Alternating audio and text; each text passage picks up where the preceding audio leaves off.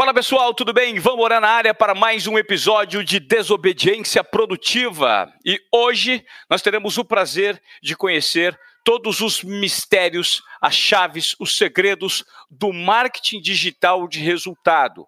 É, eu vou ter o prazer de conversar com o fundador de uma companhia que tem aí oito anos no mercado, é a segunda empresa dele.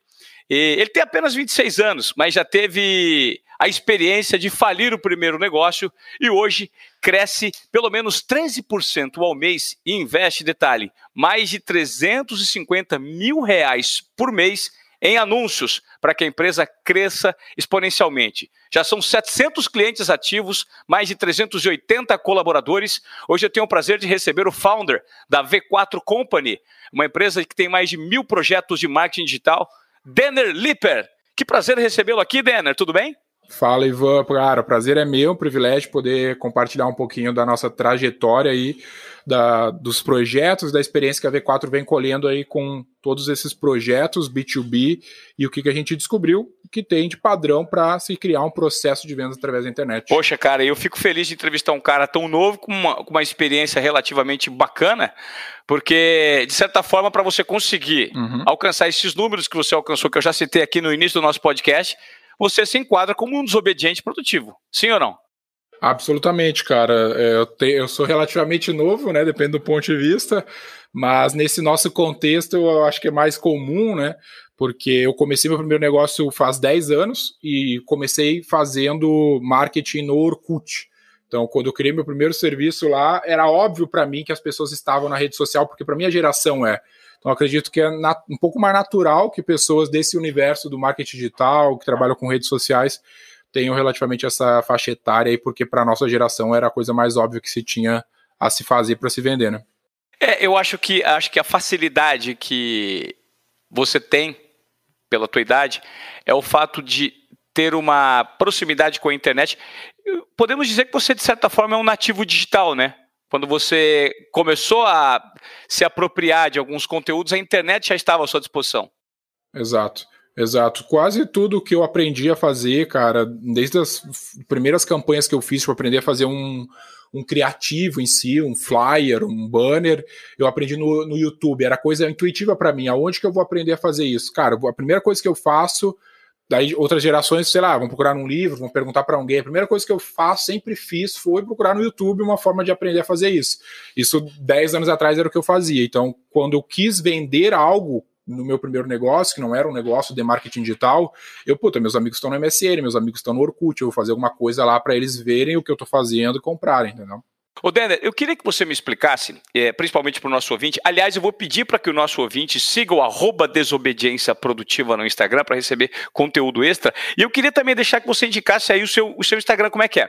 Cara, o meu Instagram pode ser V4Company, que é onde a gente produz bastante informação. Eu tô sempre lá como host. O meu é Denner Lippert, igualzinho meu nome, é Denner Lippert. Bota no Google o que tu acha. Tá certo, com dois P's, Lippert, né? E, ter, e ter mudo no final. É, e ter mudo no final. É, eu queria que você me explicasse, basicamente, é, para os ouvintes, por que a internet hoje é considerada é, um mar de possibilidades para se ganhar dinheiro por meio do marketing digital. Legal, cara. O grande lance, assim, Ivan, é que não existe marketing digital, né? Existe marketing e o digital é um novo canal que tem mais alcance que outras mídias. Ah, vamos dizer assim, a TV, que é o teu background, por exemplo, ela é um puta canal, todo mundo sabe, muitas pessoas são alcançadas através da TV. A grande diferença da internet é que ela tem tanto alcance quanto a TV Globo, por exemplo, entretanto, ela é mais democrática, vamos dizer assim. Tu pode tomar controle e construir a tua própria audiência. Antes, ah, a audiência tinha um detentor. A Globo é dona da audiência nesse exemplo. Na internet, ela é mais democrática. Ela tá lá um ambiente de certa forma público, onde tu pode manipular ou ter mais controle das variáveis. Então não é algo novo, né? O marqueteiro ele tem esse, eu, eu brinco que uma das principais atribuições do marqueteiro é dar novos nomes para coisas antigas. Então esse é o lance. O marketing tal não é algo novo. É a mesma coisa, cara. Valia, pô, tu ter audiência na TV era um ótimo negócio, sempre foi na rádio, no jornal, na revista. Internet é a mesma coisa, é uma audiência. Eu brinco também que a, o, a internet, por exemplo, o Google ou o Mercado Livre, eles concorrem com o shopping porque o shopping center ele vende a mesma coisa que o Google, que é audiência, fluxo de pessoas querendo comprar. E tu sabe que comprar uma loja no shopping é um bom negócio, dá dinheiro, ok? Todo mundo sabe disso. Botar uma loja no Google, botar uma loja no Mercado Livre é a mesma coisa porém as variáveis para se controlar esse canal são um pouco diferentes das variáveis de contro se controlar o canal do shopping ou o canal da TV, aonde tu tinha um grande detentor. Aqui tu tem um pouco mais de descentralização de poder no ambiente da internet. Então essa é a oportunidade, tu consegue com muito menos, com uma barreira de entrada muito menor, começar a construir o teu negócio. Tá? E o fato do, do, do, produto montado na internet gerar menos mão de obra e menos demanda física faz com que, é, menos é, serviço físico presencial, faz com que você consiga baratear o seu negócio também. E qualquer um com uma boa ideia hoje pode ganhar dinheiro na internet, Denner?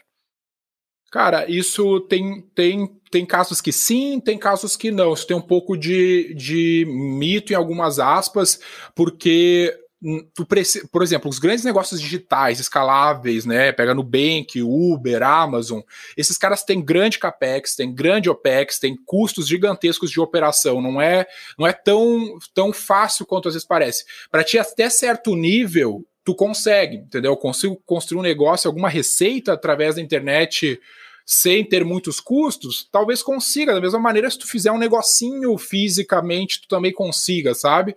Mas no longo prazo, na escala, tu vai precisar de gente, vai precisar de time de vendas, vai precisar de infraestrutura, de data center e tudo isso também vai custar dinheiro. Por isso que a gente fala na V4 que a gente gosta de ser uma empresa focada em gestão. Uma das grandes coisas que eu me orgulho de ter estudado e ter, e ter diferenciado a V4 de agências de marketing, que é algo que a gente é bem contra, é porque as agências são muito marqueteiras do, do ponto de vista de comunicação, de criar mensagem. A gente é uma empresa focada em gestão. Nosso negócio é processo de vendas através da internet. E quando tu entende um pouco mais, estuda um pouco mais de gestão, tu vê que, cara, não é tão simples, sabe? A gente precisa sim de capex para crescer. Não adianta botar mais grana no. Por exemplo, eu mudei a V4, nosso headquarter, para um escritório de mil metros quadrados. Só para deixar bem digerido para nossa audiência, porque de repente pode ser. Você falou do capex. O que seria um capex? CAPEX é a sigla contábil para investimento de infraestrutura física, né? Cadeira, mesa. Então, por exemplo, eu estava no escritório de 200 metros e eu mudei para um de, de mil metros. Então, eu tive que botar um milhão de reais em CAPEX. Infraestrutura de escritório, cadeira, mesa. Por quê? Não adiantava eu botar 300 mil de anúncios se eu não tivesse pessoas para atender os meus leads, os contatos que eu estava gerando através da internet. Então, às vezes, a gente tem essa ilusão, não, eu vou colocar grana em anúncio e vai vender automático não vai vender automático. E, na maioria dos casos, tu vai precisar de um time, tu vai precisar de CAPEX ou de OPEX, né? Que seria o serviço que tu tem para operar a tua infraestrutura. Então a Amazon é um grande exemplo, né? Ela cresce tanto, óbvio, ela tem um delta ali, uma relação entre despesas e receitas bem grande. Hoje, não sempre foi assim, mas ela tem uma puta infraestrutura, está construindo centros de distribuição e tudo mais. A Magazine Luiza, que concorre bem com a Amazon, criou uma barreira de entrada grande em relação à Amazon, porque tem muito capex no Brasil, tem muitas lojas físicas, e isso hoje é um grande diferencial nesse, nesse mercado. Tá. É, Denner, é, o que fica, o que caracteriza o trabalho como o, o trabalho de vocês da V4, basicamente é conectar potenciais consumidores com produtos disponíveis no mercado e fazer toda a ciência que leve o consumidor ao produto. É basicamente isso? Exato. A gente só. A nossa ótica é a partir da empresa, né? Então a gente faz com que a empresa alcance os consumidores. Então a gente faz principalmente a geração da demanda. Como que eu amplio a geração de demanda para o meu cliente e consigo fazer ele ter o máximo de aproveitamento dessa demanda, que, pelo incrível que pareça, é, é uma coisa que muitas empresas não sabem fazer, é ter o melhor aproveitamento da demanda que elas geram. Desde, cara, uma, uma loja de shopping, que ela não mede a taxa de conversão da, da, demanda que ela gera no shopping. Quem dirá as empresas que tentam gerar demanda através da internet e não conseguem transformar essa demanda em vendas. Então, o nosso negócio é literalmente implementar e profissionalizar o processo de vendas através da internet. Tá certo. E para fazer isso, que tipo de metodologia você usa? Você falou que hoje eu posso qualificar alguém que trabalha na V4 como um marqueteiro, como um publicitário. Como é que funciona? Isso é um lance muito interessante, cara. Quando eu comecei a V4, foi quando eu quebrei meu primeiro negócio, que eu vendia no Orkut no MSN, e o Facebook estava começando no Brasil e essa questão do marketing digital se profissionalizando. Então, muito do que a gente faz hoje foi algo que a gente construiu de maneira empírica através dos nossos testes. Então, a gente construiu alguns conceitos baseados nessas, nessas experimentações. Um deles é o cientista do marketing digital que a gente fala que o profissional de marketing ele tem que ser um cientista do marketing digital, que ele pega o método científico e aplica ao marketing digital. Então, em linhas gerais, eu pego tudo e transformo em hipóteses, testo essas hipóteses e tento encontrar uma maneira replicável de fazer isso para o contexto do meu cliente. Ou seja, eu não, não acredito em fórmulas, em achismo, em coisas do gênero. Eu sempre vou testar uma hipótese para cada um dos projetos especificamente essa é a base da metodologia.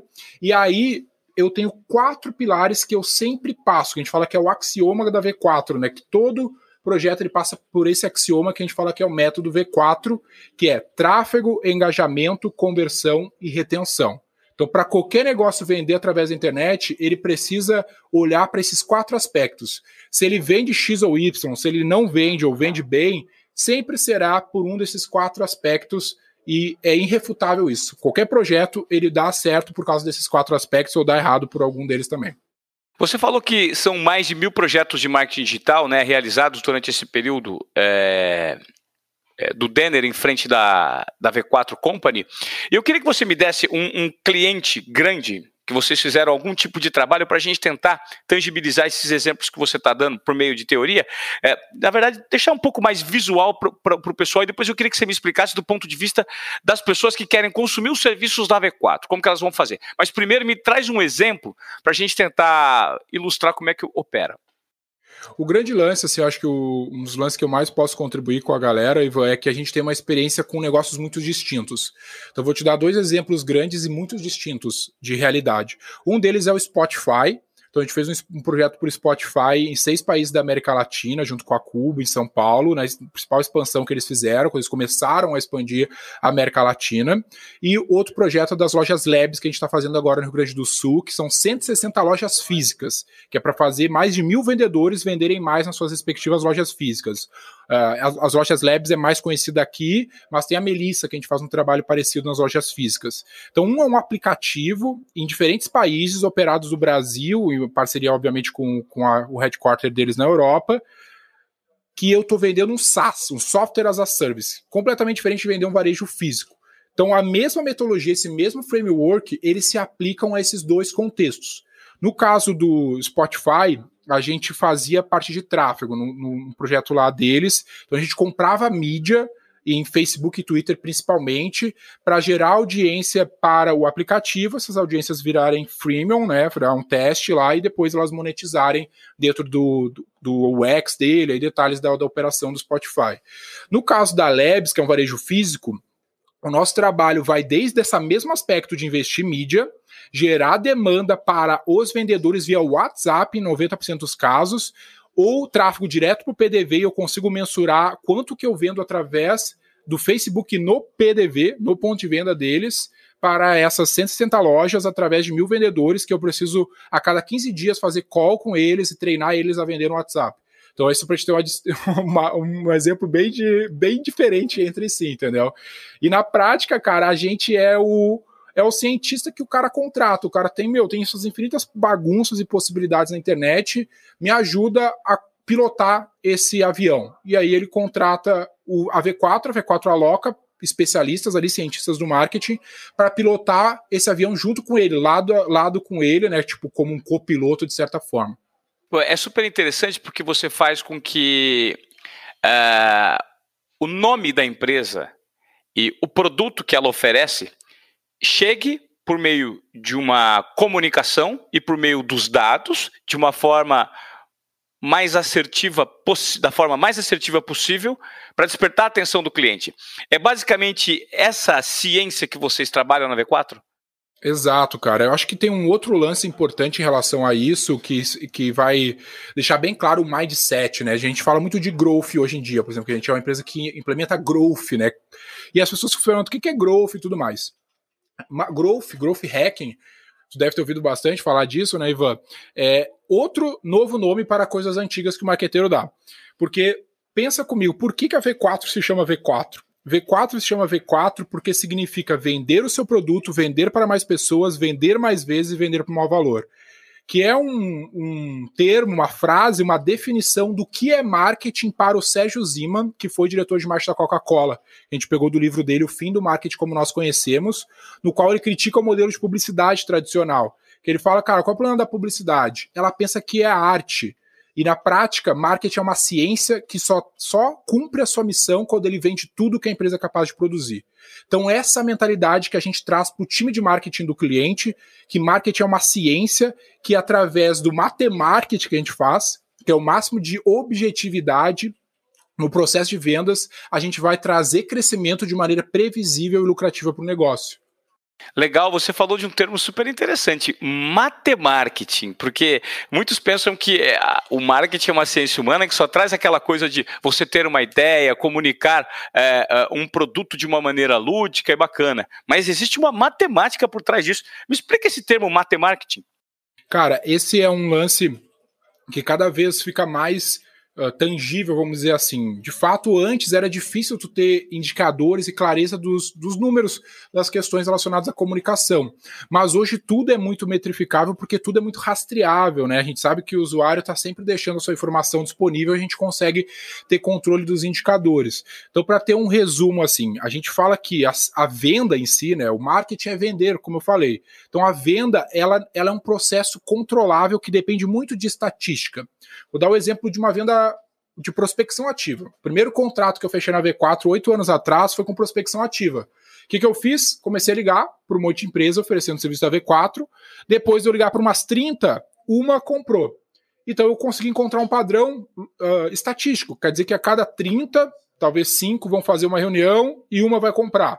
Beleza? Então eu tenho uma matemática por trás. Se eu quero vender mais, basta eu fazer mais ligações. Na internet ou numa loja física, é a mesma coisa. Quantas pessoas eu preciso fazer acessar o meu site? Para X gerarem um carrinho ou gerarem um pedido para cair no meu time para gerar uma venda. Quando eu controlo essas variáveis, eu vou controlando o processo de vendas. Se eu quero vender 10 vezes mais, eu preciso botar 10 vezes mais pessoas no processo. Para botar 10, pessoas, 10 vezes mais pessoas no processo, preciso investir X reais. E aí ir controlando os indicadores. Então, esse é o matemarketing. Ainda tem o aspecto da arte, entre várias aspas, de eu acertar a mensagem. Mas essa é a parte relativamente simples, porque todos somos, somos humanos. Normalmente a empresa é construída por alguém que conhece muito bem a sua audiência, conhece muito bem a demanda que ele atende. Então, em linhas gerais, só falta alcançar mais pessoas da maneira mais eficiente. E é esse alcançar mais pessoas da maneira eficiente que a gente faz, que a gente chama desse matemarketing perfeito, que eu acho que é a especialidade de vocês. Agora eu queria entender é, se a, a, gente até falou no, no, início desse podcast que eu, eu creio que ainda existe um mercado subexplorado, ou seja, empresas e pessoas que oferecem produtos e serviços fisicamente ou de forma digital que ainda sequer se deram conta dessa ciência que existe por trás para melhorar as vendas. Como você mesmo disse, né? Os quatro Vs. Me relembra aí: vender mais, Vender o seu produto, vender para mais pessoas, vender mais vezes e vender pelo maior valor. Então, é justamente sobre isso que eu queria que você falasse, Dena. Como as empresas que não adotam esse formato, o quanto elas estão deixando de ganhar? Legal. Cara, o grande lance é o seguinte: boa parte das empresas, aí a gente falando um pouco sobre como as empresas surgem, o problema tá nessa IA, tá na causa do problema, entendeu? A causa é porque a maioria das empresas surgem de um tropeço no negócio. Às vezes o cara é, ele é um técnico, ele sabe fazer muito bem uh, bolo, aí ele vai lá e monta uma, uma padaria. Ele gosta de vender alguma coisa, a família induziu e ele meio que tropeçou, ele tem um varejo do nada. Então as, as empresas elas não surgem profissionais. Então ela acaba sendo o tipo de empresa que o cara abre, cruza os braços e espera o cliente chegar. Então ele não toma controle do processo. Então ele fala: putz, espero que o governo faça algo decente por mim. Espero que não chova amanhã, porque senão diminui o fluxo na loja. Ele não entende que ele pode controlar o futuro desse negócio. Porque qualquer empresa, em linhas gerais, eu não sei se você sabe disso, 96% das empresas faturam menos de um milhão por ano. Então, cara, qualquer empresa, teoricamente, pode faturar mais de um milhão por ano. Ela não, não fatura mais de um milhão por ano, na maioria das vezes, ou fatura 10 milhões, por que não fatura 100? Por que não fatura um bi? Porque ela não controla esses indicadores para poder trazer esse crescimento, porque ela tem um problema na própria mentalidade. Ela acha que ela está muito associada ao acaso a venda dela. Ela não entende que é um processo, uma, uma estatística, uma engenharia na prática, entendeu? É interessante que você falou, uh, Denner, porque eu estou lendo o Homo Deus, depois de ter lido Sapiens, do Harari, que para mim talvez o Yuval Noah Harari é um dos maiores entendedores e pensadores sobre tudo que está acontecendo nesse momento. E o livro que ele escreveu em 2015, um pouco depois da fundação da sua empresa, tem um trecho que ele diz o seguinte: No início do século XXI, o trem do progresso está novamente saindo da estação e será provavelmente o último a deixar a estação chamada Homo sapiens. Os que perderem esse trem jamais terão uma segunda oportunidade para conseguir um assento. Você tem de entender a tecnologia do século XXI, particularmente os poderes da biotecnologia e dos algoritmos de computação. Esses poderes são muito mais potentes do que o vapor e o telégrafo e não serão usados apenas para produzir alimento, têxteis, veículos e armas. Os principais produtos do século XXI serão corpos, cérebros e mentes.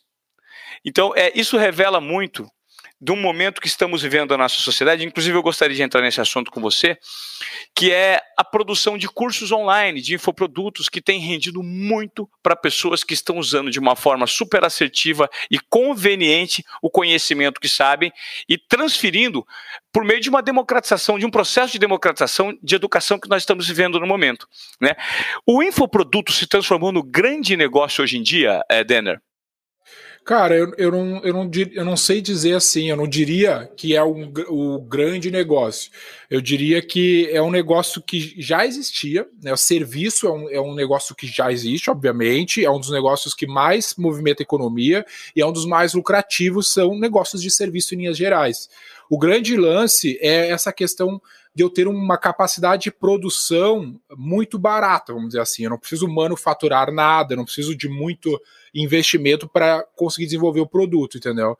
E antes era o mesmo problema da mídia, que ela estava na, na, mão de poucos, ou seja, para te vender uma formação em, com escala, tu precisava estar dentro de uma universidade, algo dentro desse aspecto. Hoje tu tem acesso à audiência e formas de entregar essa informação de uma maneira descentralizada. Então, isso deu acesso a muitas pessoas a poderem produzir infoprodutos de uma maneira mais simples e fácil, sabe? Então, acredito que essa é a grande oportunidade. Mas, obviamente, junto com isso vem vários problemas e, e como a gente vê aí no universo do marketing brasileiro. é, eu imagino. E de que forma a V4 trabalha na, na, na, no impulsionamento desses infoprodutos hoje em dia? Quem são os seus clientes? De que forma vocês montam uma estratégia para produtos de qualidade serem entregues no mercado? Cara, o grande lance é assim, ó, para cada tipo de negócio, por exemplo, infoproduto, varejo, indústria, a gente chama de cohorts, né? Que é um dos principais lances que a gente precisa entender sobre matemática, né? Que a gente fala o business intelligence, é seus, o seu resultado por cohort. Então, para cada. O que, que, é um tipo, cohort? O cohort ele é um, é, vem da estatística que ele é um corte numa amostra. Então eu pego um corte, por exemplo, de segmento dentro da V4, ou um corte por data que o cliente comprou de ti, ou data ou sexo, coisas assim. Então aqui na V4 a gente faz esse corte por segmento, como a gente atende múltiplos segmentos de SaaS, e-commerce, varejo físico, uh, indústria ou, ou infoproduto, a gente tem um playbook diferente para cada cohort. Então, para cada tipo de negócio, a gente tem um playbook, que é uma série de ações que tendem a funcionar dentro daquele contexto. Então, o, o infoproduto, nesse caso, dentro da V4, ele não é diferente de outros. A gente não a gente já, já foi 100% focado num setor. Hoje a gente não faz assim, a gente acaba criando squads dentro da V4, então times que, que focam num específico cohort. E no caso do infoproduto, a gente tem, por exemplo, acho que dos nossos clientes, uns 100 cento e poucos são infoprodutos, que a gente tem times dentro das unidades que só atuam dentro desse setor. E aí a gente roda playbooks que funcionam para esse setor especificamente, da mesma maneira que a gente faz isso para outros setores, entende? Legal, super interessante. E me chamou a atenção, é, quando conversávamos previamente, que eu imaginei que a maioria, a grande maioria dos seus clientes eram clientes que vendiam produtos digitalmente, mas você me falou que 98% dos negócios são negócios físicos da economia real, né? Como são esses negócios físicos? Cara, o exemplo que eu dei do varejo, né? O varejo físico ou indústria. Muitos dos nossos clientes são desse tipo de negócio tradicional que vendem no ponto de venda, ou são uma indústria, ou são uma distribuidora. Esses, esses casos é o que a gente mais vive aqui na da V4, porque é a maior parte do mercado. Como eu falo, assim, o lance do infoproduto, para quem está procurando, estudando sobre marketing digital, ele vai ter muito contato com o infoproduto e com SaaS, né? Software as a Service, vender estratégias para vender, como o Dropbox cresceu, como o Google cresceu. Só que boa parte dos negócios da economia, por exemplo, acho que mais de 50% do PIB é varejo físico. Né? O dentro do varejo físico, a gente tem, sei lá, 5% que é e-commerce. Também é uma parcela mínima, mínima entre aspas, né, do nosso volume de clientes que são e-commerce, porque o nosso, o nosso PIB, vamos dizer assim, da V4, ele está exatamente igual ao PIB do Brasil. Tanto de lugar onde nossos clientes estão, quanto qual é os setores que eles representam. Então, na prática, a gente trabalha muito mais conforme o PIB do mundo, que é esses negócios tradicionais que ainda tem muito potencial para explorar através da internet. Os infoprodutos ou as empresas de tecnologia, elas são as que mais bem exploram as ferramentas digitais. Mas os negócios tradicionais, eles têm muito a explorar ainda que eles estão simplesmente não estão atentos, entendeu? Então, tão estavam, né, até o Covid, agora a coisa mudou, de braços atados em relação a isso. É, Denner, você falou sobre a pandemia eu acho importante a gente falar sobre esse momento que a, a pandemia proporcionou no que diz respeito a encurtamento de processos, é, aceleração de processos que, em tese, demorariam muito e que agora precisam ser tomados. Né? Hoje, uma empresa que não tem um departamento e que não tem um produto, produto não, talvez um serviço do marketing digital trabalhando a seu favor, ela fica muito atrás da concorrência e talvez essa seja uma das chaves que o brasileiro precisa virar?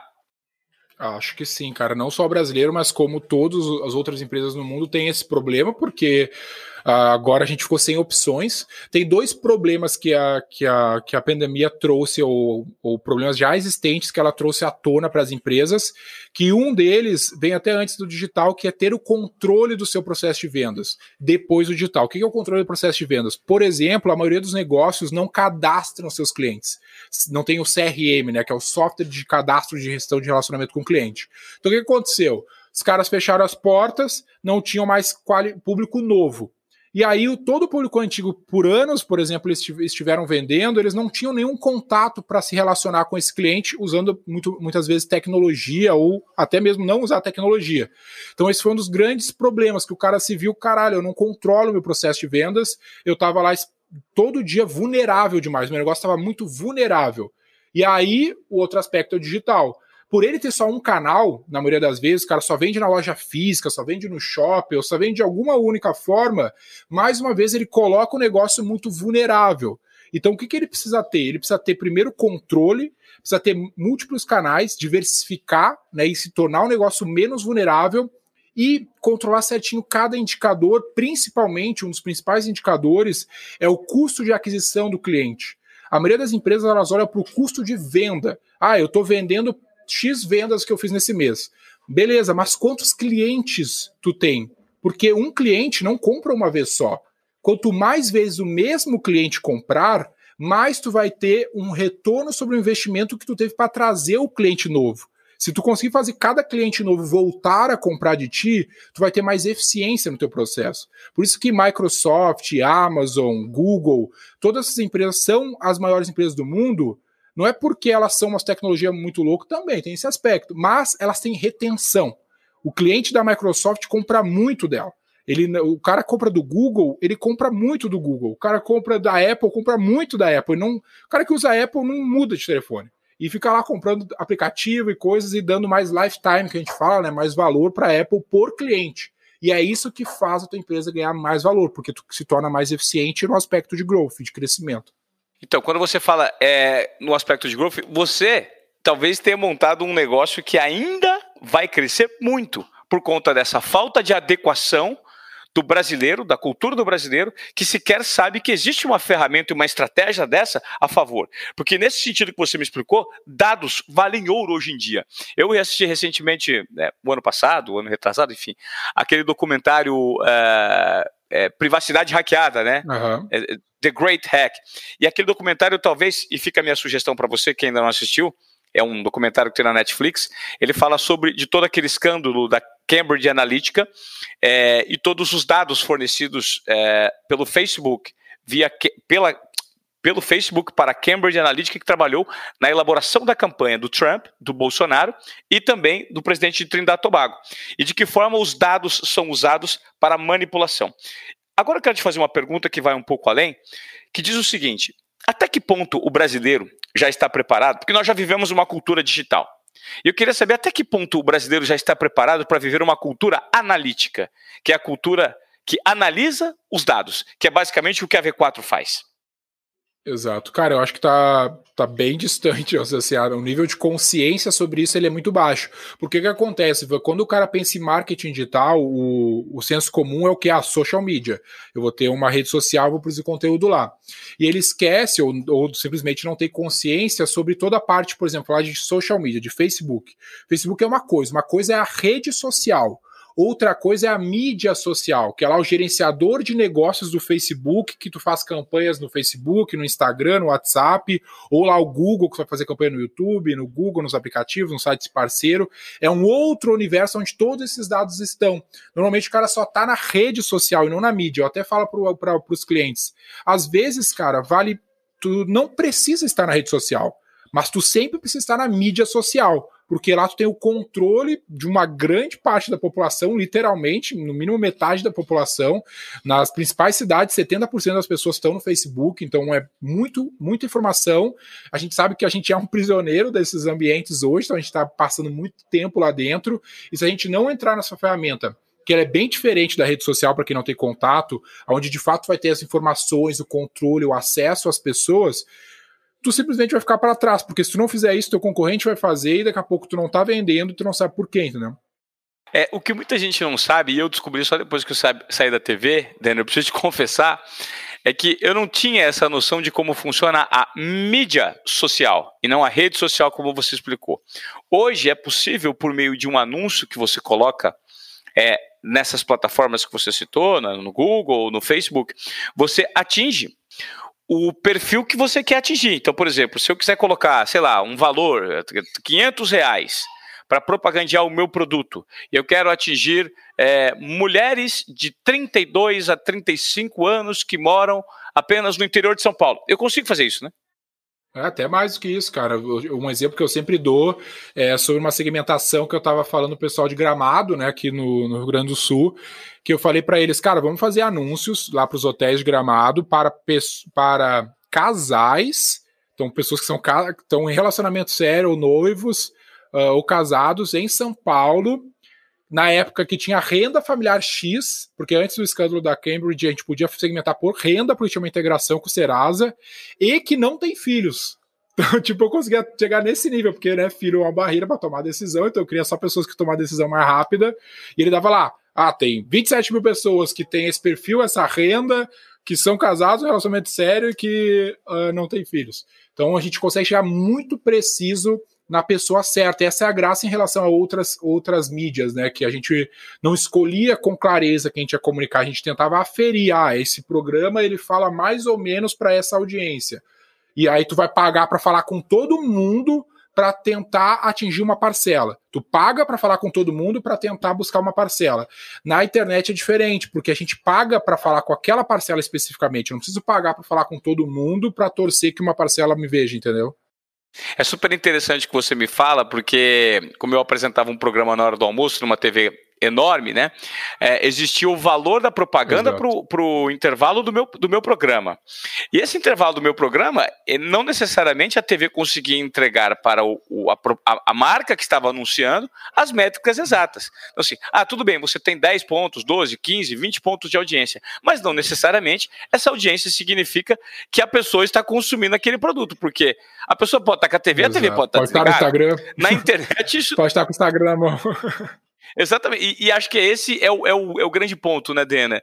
Hoje, talvez isso, talvez não, isso explica porque a internet está engolindo grandes emissoras de TV e, e abocanhando boa parte da, da do, do, valor de colocado em publicidade, né? Esse é um lance que eu não sei se tu sabe, mas uh, vai ser legal para ti, que o Google é a maior empresa de mídia do mundo hoje. O Google fatura 170, 150 bilhões de dólares com mídia, com publicidade, e a Disney, que é a segunda maior empresa de mídia do mundo, ela fatura tipo 70% do que o Google fatura com mídia, né? Porque 70, 80% do faturamento do Google vem de AdWords, né, que é a ferramenta de mídia. Basicamente, o Google vive de publicidade, os outros produtos dele estão lá só para sustentar o produto de publicidade, que é o mesmo que ele começou, né? Que é o Google Search, a ferramenta de ads do Google, é o que traz 80% da receita do Google. Foi o principal produto que eles criaram, o resto tudo eles compraram de startups e outros negócios e ainda continua 80% da receita dele vindo lá. Então pensa comigo, se o Google é a maior empresa de mídia do mundo, por que, que a gente. Cara, 98% dos negócios que a gente fala, dos negócios do Brasil que estão nos ouvindo, talvez não estejam no Google. Especificamente, não estão comprando mídia no Google, entendeu? Então, por que que. Por que diabos todas as empresas do mundo dão muito dinheiro pro Google é à toa, sendo que não dá nem suporte, não é como se alguém estivesse tentando te vender anúncios no Google. Ninguém nem tenta te vender, as pessoas vão lá e dão 180 bilhões de dólares pro Google, sem ele pedir muito forçado, vamos dizer assim, com vendedores e tudo mais porque dá resultado sem muito esforço, muitas vezes, sabe? É, eu acho que isso é uma surpresa. As pessoas não entenderam que se você quer alguma coisa, você quer pesquisar sobre alguma coisa, você vai no Google. Só que quando você vai pesquisar, o Google tem o poder de entregar para você aquilo que ele quer entregar. Exato. E ele pode entregar o produto de quem paga para ele. Exatamente. É simples assim, né? E talvez esse entendimento as pessoas não tenham, Denner a maioria que começa a fazer mídia digital começa no, no social, começa no Facebook e no Instagram. Sendo que a maior empresa de mídia é o Google. Da, da minha verba que eu invisto na V4, né, os 300 e poucos mil que a gente é o nosso orçamento hoje de V4, só para vender para, os nossos, para nós, né, vender para conseguir mais clientes para a V4, fora os nossos projetos, 70% é Google. É, ou é search ou é YouTube, né? A gente faz bastante YouTube também no caso da V4, que muitas pessoas não sabem, é a segunda maior rede de buscas do mundo, né? Então a pessoa ou busca no Google ou busca no YouTube. E também é uma grande rede social. Lembra que o brasileiro não gosta de ler, então o brasileiro consome muito YouTube, é uma, quase uma outra TV. Várias oportunidades que às vezes a gente tá. Porque é aquele lance, né? Às vezes a gente tá numa bolha, né, Ivan? Muitas vezes a, a gente consome muito Instagram. Mas Instagram é uma grande rede social e tudo mais, mas tu tem que entender a jornada de consumo do cara que vai estar tá consumindo o teu produto. Então, às vezes, ele não vai estar tá no Instagram, ele vai estar tá assim no Google, às vezes no YouTube. Enfim, tem, dá para ir mais deep. O negócio é bem profissional e bem amplo, né? Ah, do que às vezes parece superficialmente olhando para a rede social apenas. Você acredita que a internet, aí num curto espaço de tempo, ela vai matar os meios físicos, como por exemplo revistas, jornais, que está matando, né? Revistas, jornais, TV, tudo que é offline. Você, por exemplo, coloca algum valor de mídia em, em offline? Eu coloco. Uh, eu acho que não, não vai matar não, que tu vai, vai, vai se transformar, da mesma maneira que a rádio e tudo mais não morreram. Então, tipo, o que, que eu faço hoje? Eu faço muito evento né, Gestão 4.0 é um evento que eu patrocino, agora vai ter um evento do Lobo de Wall Street, é um evento que eu patrocino. Eu não faço banners e coisas assim, esse tipo de mídia é um pouco mais difícil, a não ser para grandes marcas. Se tu é uma grande marca como, sei lá, Coca-Cola, P&G, tu tem tanto dinheiro de publicidade que tu não tem dinheiro suficiente para gastar no, uh, o, no, ao contrário, o Facebook não consegue gastar teu dinheiro. Isso acontece, pelo que pareça. Não precisa ter muito orçamento, vai começar a não conseguir entregar mais. Tem tanto dinheiro que tu começa a colocar e fala: Meu, não tenho mais para quem mostrar. E aí tu vai precisar fazer outros tipos de publicidade. Só que qual é o caso? A maioria das empresas não são P&G, não são Coca-Cola. Né? Eu costumo falar que o publicitário que estudou publicidade na faculdade, um dos principais problemas é que ele aprendeu a dirigir uma Ferrari Interlagos. Mas a realidade da maioria dos negócios é um Fusquinha no trânsito de São Paulo cara não tem verba sobrando para esgotar o canal de Facebook e Google. E a mídia tradicional é bem mais cara, porque ela tem outros pontos, né?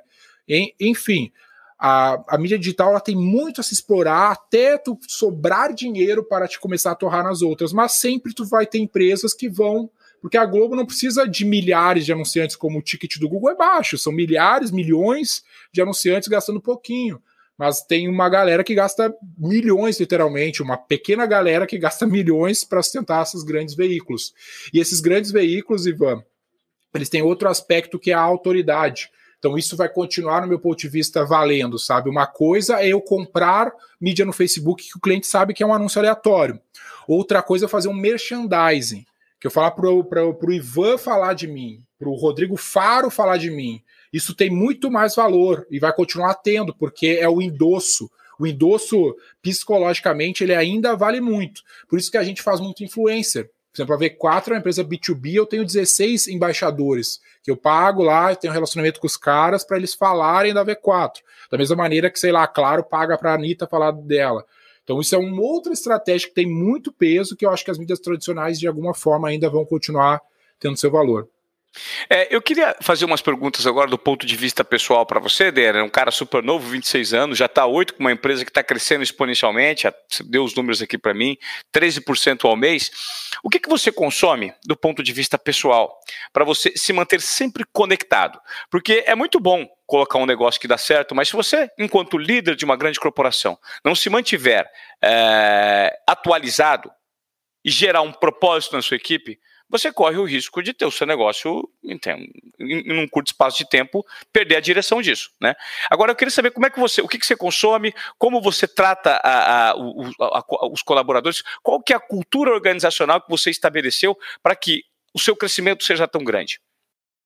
Tem vários aspectos em relação a isso e eu acredito que esse seja o meu grande mérito, é esse aspecto da nossa cultura. Para quem conhece, sabe bem do que eu estou falando. Em linhas gerais, uma das grandes inovações que a gente criou na nossa cultura é o lance que a gente chama de gestão libertária. Que como eu sou um cara muito novo e eu praticamente nunca tive um emprego na vida, eu não via sentido em dar empregos quando eu comecei o negócio. Eu achava que, cara, eu não teria um emprego. Eu, então, como é que eu vou convencer as pessoas a trabalhar para mim? Eu sou um cara libertário, então eu acredito num modelo descentralizado de governo em linhas gerais e eu quis trazer isso para minha organização. Então, eu queria lá atrás criar uma empresa onde todo mundo pudesse ser dono. Parecia meio utópico, mas eu fui encontrando maneiras de fazer isso. Hoje existem vários mecanismos até do direito, né? Vesting, cliff, stock option, de tu organizar isso. Então lá atrás eu criei, cara, eu vou criar um modelo onde todo mundo vem para cá para ser sócio. E hoje, por exemplo, a gente tem 12 sócios na matriz, né, que se tornaram sócio todos ao longo dos anos. Eu comecei sozinho, todos foram conquistando. Eu tenho muito mais espaço para novos sócios se tornarem, todo mundo aqui está lutando por isso. Fora o modelo de franquia, que fez eu ter mais 100 sócios de outro modelo, que é através do modelo de franquia, eu chamo eles de sócios executivos franqueados, não chamo eles de franqueados, porque eles são investidores, e a gente não chama ninguém de colaborador ou empregado todo mundo é um investidor na V4, porque tu pode estar investindo grana ou tu pode estar investindo tempo. São dois assets de tanto valor quanto. Então, todo mundo que está aqui ainda não investiu dinheiro, ele está investindo tempo para se tornar sócio e ter um upside desse, desse, desse investimento que ele, que ele fez. Então, essa é a cultura que eu construo para que eu não tenha que ser babá de ninguém. O lance de ter empregados e colaboradores, eu acho que e essa cultura centralizada e tradicional, ela cria um modelo muito ineficiente porque todo mundo fica dependente de um gestor.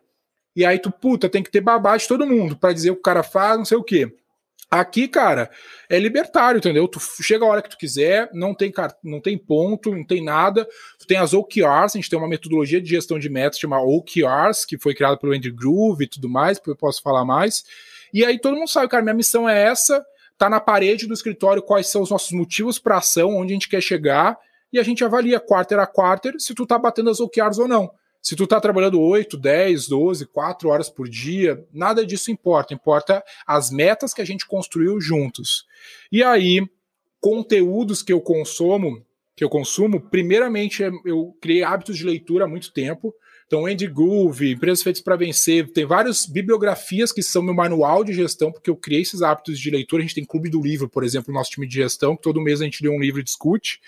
Podcast é um lance que há muito tempo eu descobri, cara, eu sou literalmente viciado em podcast. Uh, rede social, um lance que eu indico assim que é simples e vai ajudar muitas pessoas é fazer uma limpa no teu feed.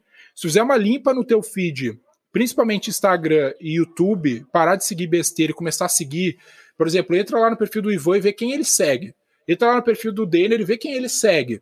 Pega todas as pessoas que são referências, que tu gosta de negócio, e vê quem ele segue. E começa a seguir, tu vai começar a descobrir várias pessoas que pro, produzem conteúdo todos os dias. E aí no Instagram, toda hora tu vai ter uma pílula de conhecimento, porque essa galera tá passando conteúdo, passando conteúdo e tudo mais. E por fim, um lance que eu gosto bastante, eu tenho uma parede aqui na V4 cheia de credenciais de eventos. Eu hoje vou menos, mas eu ia muito em eventos. Tipo, dois anos atrás, cara, eu desci em Miami e fui até Boston de carro fazendo reuniões. fiz 40 reuniões em 40 dias. Eu contratei três intercambistas, eles ficavam marcando reunião para mim via, via, link, via LinkedIn. Aí eles só me falavam, ah, hoje vai no, na ONU em Nova York, que tem uma reunião com o diretor de mestre da ONU, que eles conseguiam via LinkedIn. Porque uma das coisas mais legais para aprender, no meu ponto de vista, não é perguntar como eu consigo fazer X coisa, é quem pode me ajudar. Então eu sempre exploro muito network, me conectar com pessoas que já fizeram, estão fazendo algo do gênero, para eu aprender com a pessoa de maneira bem objetiva e trazer isso para o negócio. Caramba, cara, que aula, hein, Denner? Gostei, gostei. tô, tô, gostando desse monte de provocação e insights que você está gerando com a gente aqui, cara. Aliás, você que está curtindo esse, esse papo com o Denner Lippert, da V4 Company, que é uma super empresa de marketing digital que está quebrando a banca aqui no Brasil, é, compartilhe esse conteúdo é, e também siga o nosso Instagram, arroba Desobediência Produtiva, e mande um aviãozinho, compartilhe esse conteúdo, mande o um link, vai lá no Spotify, na Apple Podcast e mande esse conteúdo para aquele amigo seu, para aquele seu chefe, de repente para aquele cara que está abaixo de você trabalhando lá e que quer entender desses assuntos que nós estamos conversando, porque o objetivo aqui no Desobediência Produtiva por meio do podcast nada mais é do que a gente absorver conteúdo e democratizar esse conteúdo, porque hoje em dia, como a gente conversava, né, Dene, podcast também se transformou numa forma de educação. É um conteúdo que você pode consumir de qualidade, que pode te gerar vários entendimentos, vários insights de situações que você sequer se deparava com. Exato. É, e você tá... Agora eu quero entender, Dena, como você faz para contratar? Quem, uhum. Qual é o tipo de profissional apto para fazer parte da V4 Company? Cara, esse também com certeza é um dos pontos que a gente mais acertou, vamos dizer assim. O time aqui é bizarramente singular, porque a gente tem uma visão assim de contratar só pessoas que podem ser sócios. Então a gente está sempre buscando um novo sócio, a gente nunca está buscando um colaborador. Cara, isso é relativamente simples, mas é completamente diferente do que as empresas fazem. Por quê? Porque eu não tirei isso também da minha cabeça, de uma ideia. Eu li um livro uma vez que é do uh, Bob Iger, que é o nome do Bob Fever, alguma coisa assim, que, que, o nome do livro é Dobre Seus Lucros. Dizem que é, uma, é o livro de cabeceira do Marcel Teles, da Ambev, que ele fala assim, ó, tu não tem que ter gerentes, tu tem que ter pessoas que se gerenciam. E aí eu pensei, quem é que se gerencia? Por que, que eu trabalho que nem um condenado? Porque a empresa é minha e eu quero fazer ela crescer para eu querer que as pessoas façam o mesmo, elas precisam ter a chance de ganhar como eu.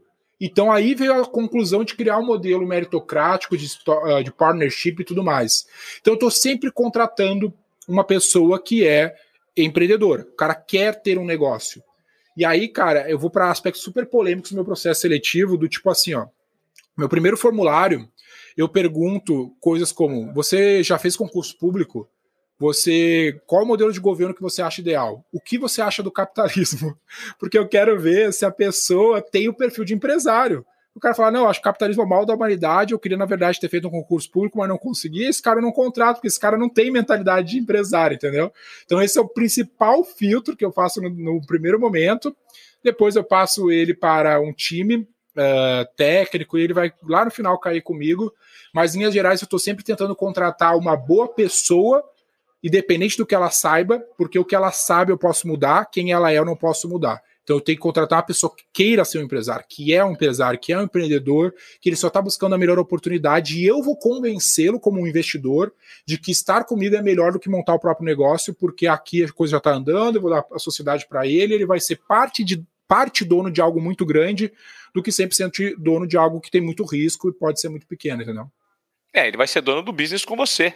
De acordo Exato. com o que ele entregar. Quando você me fala sobre isso, isso me traz à, à, mente um livro que eu sempre cito aqui nos Obediência Produtiva. Quem acompanha de carteirinha já deve ter ouvido falar, que é o Reinventando as Organizações, um livro de um francês chamado Frederic Laloux.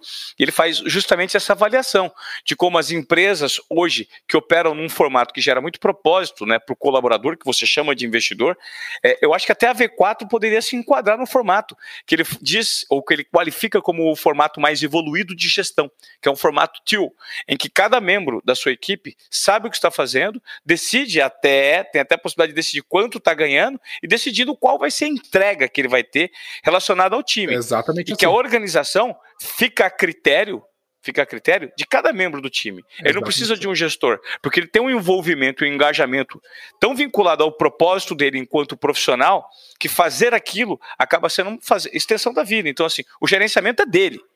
Né? Ele não precisa de ninguém para estar tá gerenciando. É, e quem quiser contratar V4, como faz? Para qualquer tipo de produto vocês atuam, Denner? Sim, qualquer um. Uh, empresas que já estão validadas, né? A gente só tem uh, restrições com, com, alguns tipos de negócio, mas é bem específico empresas que não têm o seu processo validado. E, nas gerais, o que, que eu falo? Para te entender um pouco mais sobre inside sales, por exemplo, que é um tópico muito importante, processo de vendas interno, que ajuda, ajuda a dar escala, te cadastra lá em v4company.com que tu vai conversar com o nosso time. Tu vai ser filtrado pelo um SDR, tu já vai começar a aprender como isso funciona, e tu vai ser, caso qualificado, direcionado para um closer, um account executivo, fazer uma reunião de 40 minutos, uma hora, onde ele vai entender explicar como isso funciona para o teu negócio. Já vai ganhar uma consultoria de graça, já vai valer a pena, tenho certeza. Depois tu manda um direct para nós. Caso não valer a pena, pode cobrar, que eu te garanto que vai valer a pena e tu já vai sentir o que é o processo de vendas que a gente tem feito aqui na V4. Esse é o principal para quem tem uma empresa e quer saber mais sobre como implementar isso no seu negócio. E aí, para o profissional, Ivan, para o cara que está vendo isso aqui, não, eu quero ajudar a empresa, eu quero fazer parte de alguma coisa disso que a V4 está fazendo, ou fazer algo como a V4 faz, tu pode conhecer o nosso modelo de franquia, se tornar o nosso sócio, né? Tu primeiro se torna um sócio com uma unidade independente, mas tu também pode se tornar sócio na matriz, porque os melhores franqueados ganham participação societária dentro do, do, negócio como um todo, aqui na matriz, e sentam aqui todos os meses junto com a gente para discutir o futuro do negócio. Sensacional. Ambos os links estão no site da V4. V4, legal, sensacional. Pô, Denner, obrigado pela sua participação. Eu queria que você deixasse uma, deixasse uma mensagem final para aquelas empresas que estão deixando muito dinheiro na mesa ainda, pelo fato de não se atentarem ainda para o valor do marketing digital usando o matemarketing, como você diz aqui, que é a elaboração de uma fórmula é, de processos que entregam muito melhor para o consumidor final. Qual que é a dica ou a orientação que você deixa a provocação? Duas provocações. Primeiro, é essa que marketing só é marketing quando vende. Então, quando tu começar a pensar nisso, tu já vai mudar todas as tuas ações dentro do time de marketing. Por consequência, vai entender que a internet é o jeito mais eficiente de fazer isso nesse momento do seu negócio. E junto a isso, tem a nossa. Uh, uma das nossas atitudes do nosso manual de conduta dos investidores da V4, que é mais ação, menos glamour. Então, às vezes, tu quer fazer tudo da maneira perfeita e mais sofisticada, como o Spotify faz, como grande, uma grande empresa que tu admira faz, e na prática o que importa é agir. Então, mais ação, menos glamour, com o tempo tu vai sofisticando, mas o método científico, científico pede que tu teste, e mediante o teste tu faça alterações. Então, primeiro atira, depois tu ajusta a mira para ir chegar num tiro perfeito ali na frente. Legal. Isso me vem à cabeça uma frase que eu ouvi recentemente, que é melhor do que perfeito é feito, né? E acerta é, o. Exato. Vamos acertar o carro com ele em movimento, que é mais fácil do que você ter o carro perfeito e tirar da garagem. Exatamente, cara, exatamente isso que a gente faz aqui. Legal. Bom, ouvimos aí um papo, uma super aula, na verdade, com o Denner Lippert, cara, um, um jovem de 26 anos, há oito anos à frente da V4 Company, que ele é founder, mais de mil projetos de marketing digital. E olha, para você que curtiu o papo até aqui no Desobediência Produtiva, a gente entrevistou um super desobediente produtivo compartilhe esse conteúdo. É, a gente teve várias provocações, vários insights e vários ensinamentos durante esse papo aqui nos Obediência Produtiva. Então fica aqui o meu pedido para você. Curtiu o papo? Compartilhe e vai lá no arroba Desobediência Produtiva e também no arroba V4 Company. É isso, Denner? Exatamente. E marque a gente e dê um ok, porque vai ser um prazer responder todos os seus stories, todas as marcações que a gente receber. Denner, grande prazer, sorte e mais sucesso. Boa, Ivan. Tamo junto, cara. Obrigado aí pelo tempo. Valeu, abração.